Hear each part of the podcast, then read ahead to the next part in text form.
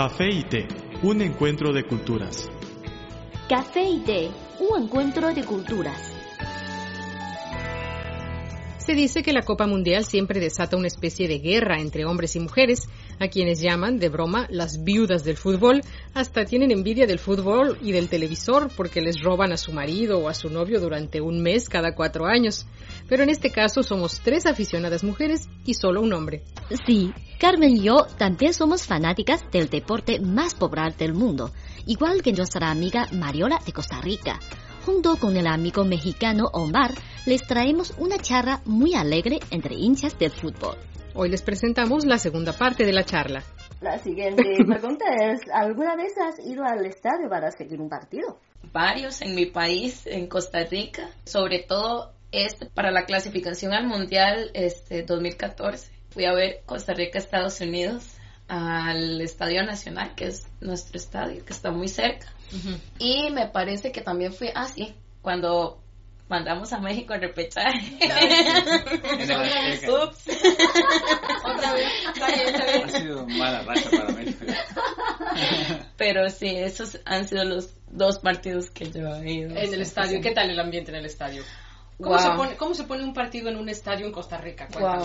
Te recuerdo que cuando... A México todo el tiempo. Qué ganas de recordar que nos ganaron, ya, ya nos queda Ah, claro. no. Perdón. Es broma, Mariola, tú sigue, tú sigue. es que todo fue muy junto. Y claro, ganarle a Estados Unidos fue la gloria, ¿verdad? Ese estadio, la gente no cabía de la felicidad, no podía, estaba lleno, lleno, lleno, lleno, hasta quedó gente fuera porque no pudo entrar, pero la gente igual de fuera cantaba el gol. Yo creo que eso ha sido como lo más impactante. Claro, y ustedes no lo pueden ver, los que nos escuchan, pero Mariola se emociona, se emociona como si estuviera otra vez en el estadio. Y es que esa es otra característica también de nosotros, de los equipos latinoamericanos, nos emocionamos Sí. mucho, festejamos como con mucha emoción, ¿no?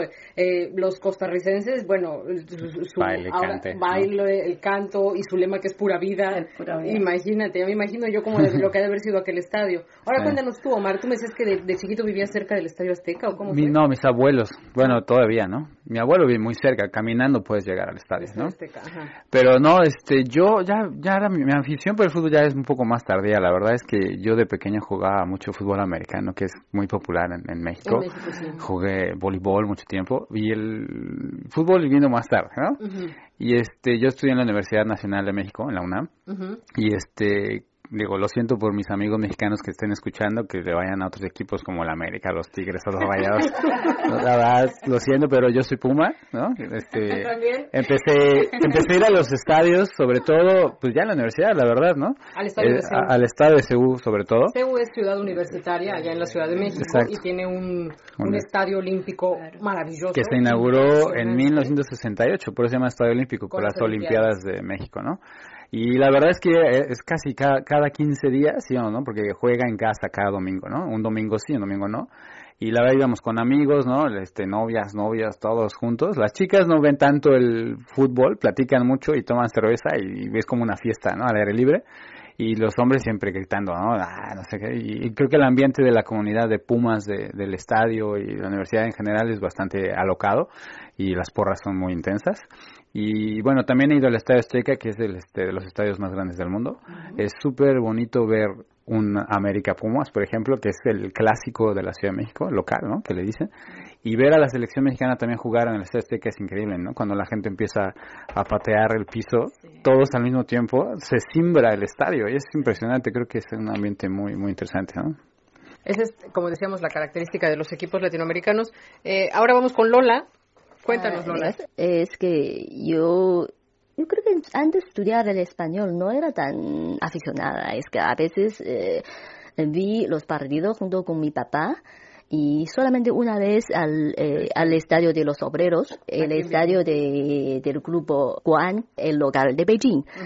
Es que no, no recuerdo muy bien, solamente que la gente gritaron, gritaron, gritaron y luego eh, a mí me parece que no, es mejor quedar en casa ante, ante la pandemia. Lo que pasa es que en el estadio a veces eso depende de donde estás sentada y no, no puede ver el panorama de todo el programa y a veces cuando no conocía tanto del fútbol, sin el comentario a veces no entiendo el partido y por eso. Exacto. Y luego me fui a estudiar en España, justamente a dos calles del Santiago Bernabéu. Me fui a ver un par de partidos, uno de la Liga y otro del Champions League. Eh, no más el Champions League. Pero el clásico no pueden. Sin ser socio, imposible obtener la entrada. Pero lo que más me impresionó un partido en Santiago Bernabéu, eso ya fue el año 2007. Me fui con una delegación china, es un grupo de rodaje. Eh, aproveché de esta ocasión para ver un partido de Champions League en Bernabéu ah, entre Real Madrid y un grupo alemán.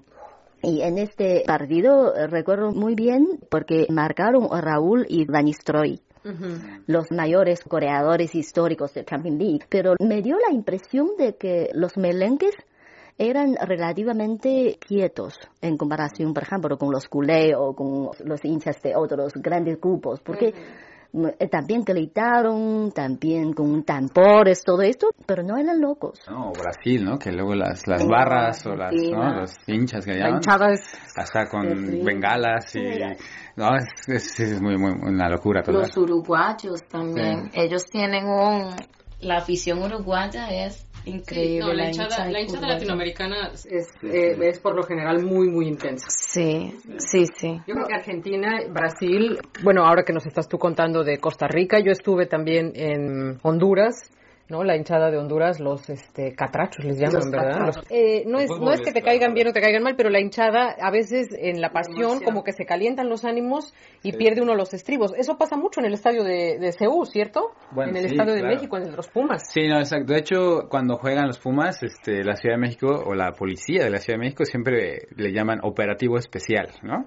Y ves cantidad enorme de policías, patrullas, este, policía montada ¿no? Y, primero, obviamente, pues, hacen como un canal para que los aficionados de los Pumas salgan primero, o al revés, ¿no? El visitante que se vaya primero y luego ya como que dejan encerrados a todos los Pumas y ya después salen. Y puede haber golpes y puede haber corretizas y toma de autobuses. Sí, puede ser muy peligroso y a veces puede ser muy, muy, bien si el resultado es muy favorable. Exacto. sí, en Costa Rica, en Costa Rica también pasa lo mismo.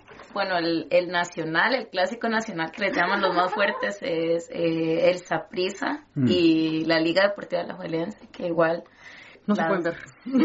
Es imposible. Sí, no se pueden ver ni en pintura la hinchada. No. Hay, incluso han habido momentos en donde a uno de las de la hinchada le prohíben la entrada al estadio sí, claro. y no puede entrar o cosas así. Entonces a veces es como también complicado verlo, pero sí es exactamente lo mismo. Hay operación especial ese día cuando es cuando son los o cuando los Pumas jugar al norte del país, que es este la ciudad de Nuevo León.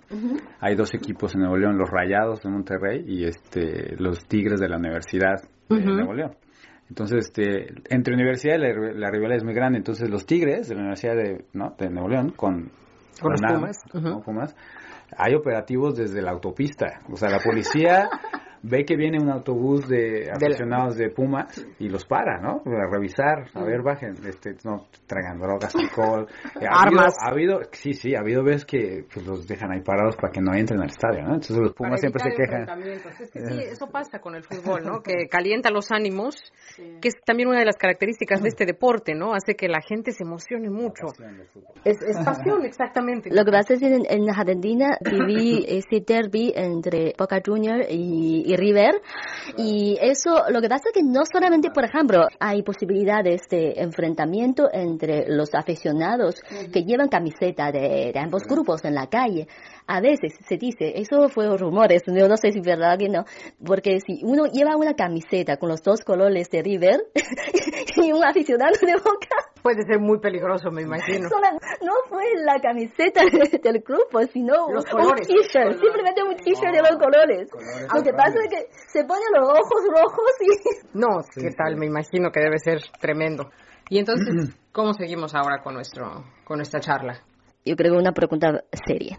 ¿Por qué te gusta el fútbol? El fútbol, bueno, como les decía, la verdad mi afición por el fútbol llegó un poco tarde, pero este Sobre todo, yo creo que en la, en la escuela preparatoria. Bueno, yo estaba en el equipo de voleibol de la escuela y creo que alguna vez faltaron jugadores y como íbamos a una como especie de olimpiada entre preparatorias en Ciudad de México, pues este el equipo de fútbol le dijo, oye, pues falta gente, no vinieron. Entonces, como íbamos todos juntos, iban los de voleibol, fútbol, este, básquetbol. Este, ¿quién quiere apoyarnos para jugar este fútbol, a completar el equipo? Entonces, este, pues me metí yo ahí a jugar y dije, ah, pues está divertido. Y luego, este, incluso en la secundaria también de pequeños y organizamos nuestro equipo, compramos uniformes, un amigo que tenía ahí muchas ganas siempre andaba organizando con su papá. Entonces, este, no es que haya sido una locura, pero siempre he estado cerca del fútbol, ¿no? Y México es un país futbolero, decimos. La verdad es que es el deporte más popular, aunque a los otros que no les guste, no les gusta oír eso. Y se refuerza ya con la universidad, ¿no? Cuando vas a los partidos de Pumas en un estadio tan bonito como el de Ciudad Universitaria en Ciudad de México, pues le agarra a uno mucho amor. Sobre todo la emoción de estar ahí. A veces este realmente el partido en sí no es tan, tan interesante, ¿no? Como dicen unos amigos, son 22 personas persiguiendo una pelota, por Dios, ¿no? Pero no, el, estar, por ejemplo, sobre todo en estadios, cuando te das cuenta lo grande que es, ¿no? Porque oyes los gritos, estás en el sol, oyes el himno nacional o el himno de tu equipo, ¿no? Y la gente unida con una camiseta, un color. Creo que esto de fraternidad y como la pertenencia a un equipo, ¿no? Este, esta, como especie de figuración de una guerra, ¿no? Moderna, ¿no? Ya no son a golpes, sino con un balón y en una cancha, este, como pertenecer a un clan, eso creo que el, humano sí lo necesita, ¿no? Entonces creo que me gusta el ambiente del fútbol, este y me gusta también cuando es un mundial porque ya es país contra país, ¿no? Sobre todo por la emoción que se siente, por eso, no tanto porque yo juegue fútbol, pero es por eso. A ver, Mariola, cuéntanos ahora tú, ¿por qué te gusta el fútbol? Bueno, mi pasión por el fútbol es como más reciente también. Anteriormente no me no me llamaba mucho la atención porque yo también pensaba que eran 22 personas detrás de un balón que no le encontraba gracia, pero creo que lo más importante es, y por la razón por la que me empezó a gustar el fútbol, es las relaciones que usted hace con, con las personas a su alrededor. Y además, en Costa Rica, el deporte más fuerte siempre ha sido el fútbol.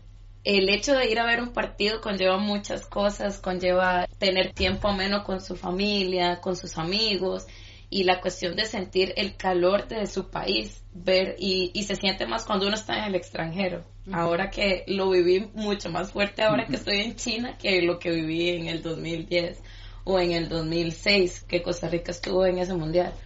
La razón es por eh, los lazos con los que uno que uno llega a establecer cuando está viendo un partido y igual la emoción de ver a un grupo de personas apoyando a un, a un equipo en específico o a su propio país. Es increíble. Si ustedes pudieran ver el, la, la celebración, pues de ver a, un, a Costa Rica este, pasar a octavos, a cuartos. Lo vimos en, las noticias, aquello se veía impresionante. Y yo tengo fotos, o sea, tengo fotos de mi mamá enviándome desde tomando fotografías y me dice, vea Mariola, esto es lo que está pasando ahorita. Hay un lugar que se llama la Fuente de la Hispanidad, es una autopista, es como muy parecido a la es una autopista que conecta varias, eh, el este con el oeste, bueno, que conecta todo el sur y el norte también de la capital, todos tienen que pasar por ahí. Ese lugar se llena, se llena de gente. Gente camina hasta ahí porque evidentemente cuando la selección gana, tiene que cortar el, toda la circulación de autos, porque por ahí no se puede pasar. Calcula, la vez pasada estaba leyendo en los periódicos nacionales que un millón de personas puede estar ahí reunidas cada vez que gana la selección. Creo que para esto fue más, pero o sea, todo ese sentimiento y todas esas cosas es lo que hace que el fútbol me llame más la atención. Sí. Ay, qué maravilla. Pues en mi caso eh, me gusta el fútbol porque le gusta a mi papá. porque en mi, en mi familia somos eh, nada más mi hermana y yo, mi mamá y el único hombre es mi papá. Entonces, el único que ve fútbol por la televisión es mi papá y el único que siempre estaba ahí eh, viendo el fútbol era mi papá. Entonces, hasta que un día me senté junto a él y dije, ay, a ver qué están haciendo. Y ya le agarré un poco la onda, ya empecé a ver que el fuera de lugar es, el fuera de lugar es injusto y no debería de existir, cosas así, ¿no? es por eso, es por eso que me gusta, porque le gusta a mi papá, después ya empecé a tener amigos a los que también les gusta. No soy particularmente fan, o sea, no soy de esas fans que de los Pumas que dejan la vida ahí en el estadio, que, que, golpeo a uno de otro equipo jamás, jamás en la vida, ¿no? Y tampoco me, me disgusto si alguien dice, los Pumas son de lo peor, mm, cada quien puede tener su opinión, ¿no? Es, básicamente por eso, ¿no? Por, por una afinidad de gustos con, con mi papá. ¿Y tú, Lola, por qué te gusta el fútbol? En mi caso, yo en la escuela secundaria fue más interesada en el baloncesto. Era fan de Michael Jordan era guapo porque era hábil en la guapo. Creo que eh, todas éramos fans de los toros de Chicago en aquel entonces, Michael Jordan, Scottie Sí, y aparte porque para, para los jóvenes es más fácil entender el baloncesto porque con un ritmo más rápido, porque el fútbol al principio es como tú dices, 22 hombres siguiendo eh, la pelota y luego a veces después de 90 minutos sin marcar ni un gol, todo esto al principio uno no, no entiende tanto. Y luego empecé a estudiar el español, leí los periódicos en aquel entonces todavía no, no tenemos internet, se puede leer el periódico, los medios de cualquier país. En aquel entonces solamente tenemos en la biblioteca los periódicos principalmente de España. Como tú tienes pocas cosas para leer, quiere leer todo todas las secciones, incluso de economía o de deporte, que usualmente no, no interesan tanto a las chicas. Empezó a leer esos reportajes porque tiene un lenguaje especial. El fútbol tiene un lenguaje especial. Y luego me pidió un favor un amigo que es un periodista traduciendo un reportaje, es algo como biografía de un jugador para una revista. Y para encargarme de ese trabajo, averigué algo en la biblioteca y poco a poco me fui a ver los partidos. En aquel, entonces, en Beijing todavía no hay emisiones en vivo de la Liga Española. En aquel entonces yo creo que predominaba a los aficionados de Italia porque se podía ver la, liga italiana. Mm. Es muy curioso porque entre letras empezó a entender el fútbol es todo. El fútbol es drama, es tragedia, es comedia, es emoción, es amor, es odio, es guerra, es envidia, es amistad, es todo, es todo. Tú puedes sentir cualquier afecto humano en el fútbol. Y eso poco a poco me parece, eso es más interesante que el baloncesto. y adiós, Jordan. y adiós, Jordan. Ahí acabó su pasión por Jordan.